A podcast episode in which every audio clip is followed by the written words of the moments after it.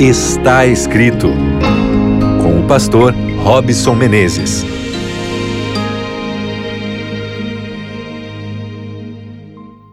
Estamos começando aqui mais uma vez, começando bem. Não foge não, volta aqui. Que bom que você está ligado comigo aqui na Rádio Novo Tempo, na sua frequência aberta aí em qualquer lugar do Brasil. Seja muito bem-vindo.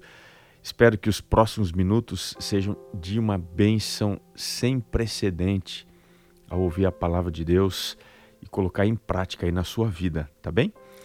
Você que acompanha aí o nosso podcast, também que a paz do Senhor esteja com você. Se você está aí no Spotify, no Deezer, seja muito bem-vindo. Essa é nossa família está escrito. Vamos fazer ela crescer, vamos fazer ela aumentar.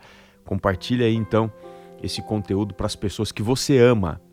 Se de alguma forma te faz bem, faça com que as outras pessoas também se sintam muito bem. Um abraço especial para você também que acompanha pela Rádio Novo Tempo na web, no novotempo.com/rádio.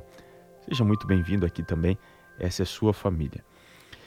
Nós estamos aqui falando sobre emoções no programa Está Escrito. E hoje vamos falar sobre uma coisa muito, muito intensa, que é a aflição. Talvez você esteja vivendo esse quadro e é com você que eu quero falar. Fica ligado aqui comigo, porque hoje a palavra de Deus tem um recado importante para você. Eu queria dizer que a vida não foi feita para amadores, não é mesmo? Como é desafiador existir. Nós enfrentamos tantos problemas emocionais, físicos, espirituais. São tantas dificuldades em todo o tempo, todo dia, nos desafiando dentro, de fora. E acontece que nós somos feitos de carne e sangue. A gente se sente fraco, quer desanimar, a gente sofre.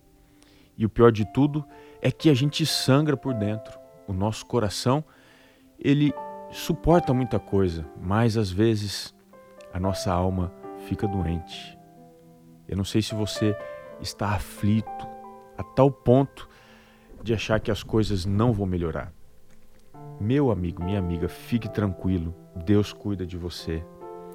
Deus está aí do seu lado, entenda isso.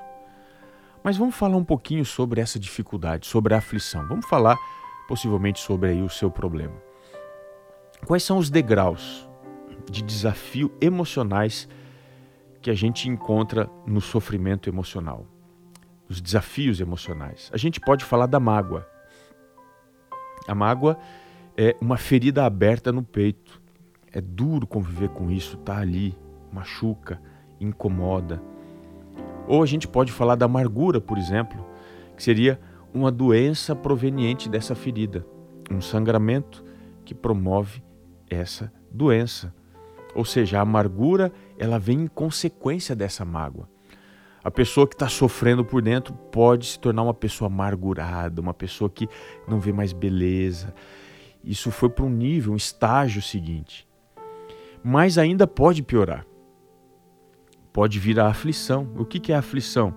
Aflição seria você apertar essa ferida quando você vai tentar fazer sarar ou enrolar, enfaixar um lugar que está machucado, colocar ali uma espécie de adesivo para proteger a área. Quando você aperta a ferida, esse estado de opressão, de enrolar, de enfaixar, de cuidar, geralmente traz um gemido que vem proveniente dessa dor, desse problema. Isso é estar aflito. A aflição é a dor emocional vivida no seu máximo. É assim que você se encontra? Quando você clama, quando você grita, eu queria ler com você um texto da Bíblia, que é o Salmo 22, o verso 24.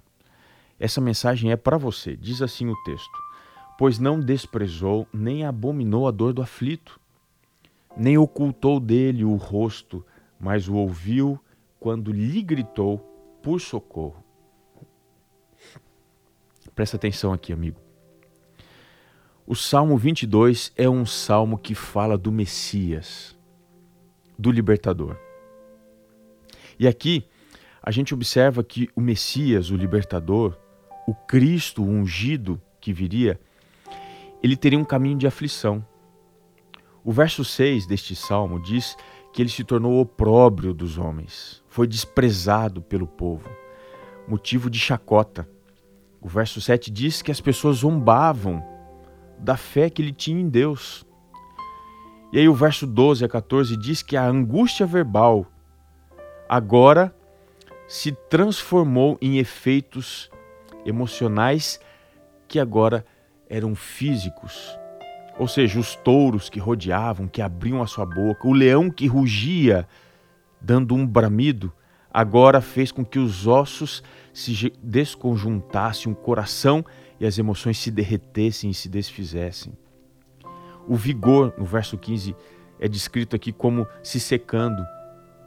E finalmente o verso 16 diz que os malfeitores colocaram e empreenderam um sofrimento físico que traspassou as mãos e os pés do Messias. Veja, este quadro messiânico, messiânico aponta para o sofrimento na sua força máxima que Jesus enfrentou por ocasião da cruz.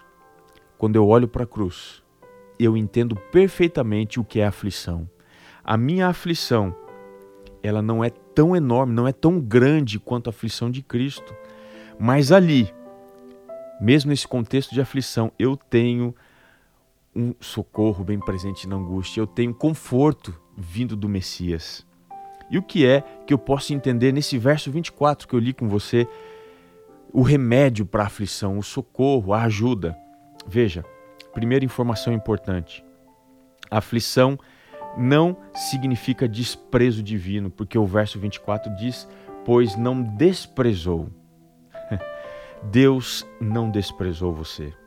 Pelo contrário, Jesus sofreu o que sofreu porque Deus escolheu se importar com você e oferecer para a sua vida a salvação. Ele carregou as minhas dores no meu lugar. Por isso, aflição não significa desprezo divino, mas o verso 24 ainda me aponta que aflição não significa abominação. Diz aqui o texto: nem abominou a dor do aflito. Ou seja, a dor do aflito não significa que ele se torna abominável, desprezível diante de Deus. Jesus carregou todas as formas de dor na cruz para me mostrar que a minha dor não aparece num cardápio diferente. A cruz resolve também a minha dificuldade. Mas ainda há uma outra importante lição. A aflição não significa ausência de bênçãos. Diz ainda, nem ocultou dele o rosto. O que isso significa? Lá em número 6, do verso 24 até o verso 26, diz ali uma bênção sacerdotal. O Senhor te abençoe e te guarde. O Senhor faça resplandecer o rosto sobre ti e tenha misericórdia de ti o Senhor sobre ti levante o rosto e te dê a paz. A bênção que Jesus conquistou na sua aflição é sinônimo da bênção sacerdotal da misericórdia e também da paz. Deus não ocultou o rosto do aflito. E ainda, a aflição não significa deixar de clamar, nós devemos clamar por socorro. O aflito aprende, meio à dor e sofrimento, clamar Deus meu, Deus meu, por que me desamparaste? Se a dor não passar, clame mais alto ao Senhor. Não é porque ele esteja surdo ou não possa ouvir a sua oração, mas para que o seu grito te encha ainda mais de confiança na bênção que ele está para fazer. Pelo clamor, vem o louvor. Quando clamamos, aprendemos a louvar e é por isso que o verso 25 do Salmo 22 diz: De ti vem o meu louvor. Que Deus seja a razão de você louvar, quando tudo que tiver à sua volta te fizer clamar. Confie em Deus. Não se esqueça, nem só de pão viverá o homem, mas de toda a palavra que procede da boca de Deus. Um grande abraço e até o nosso próximo programa. Está escrito.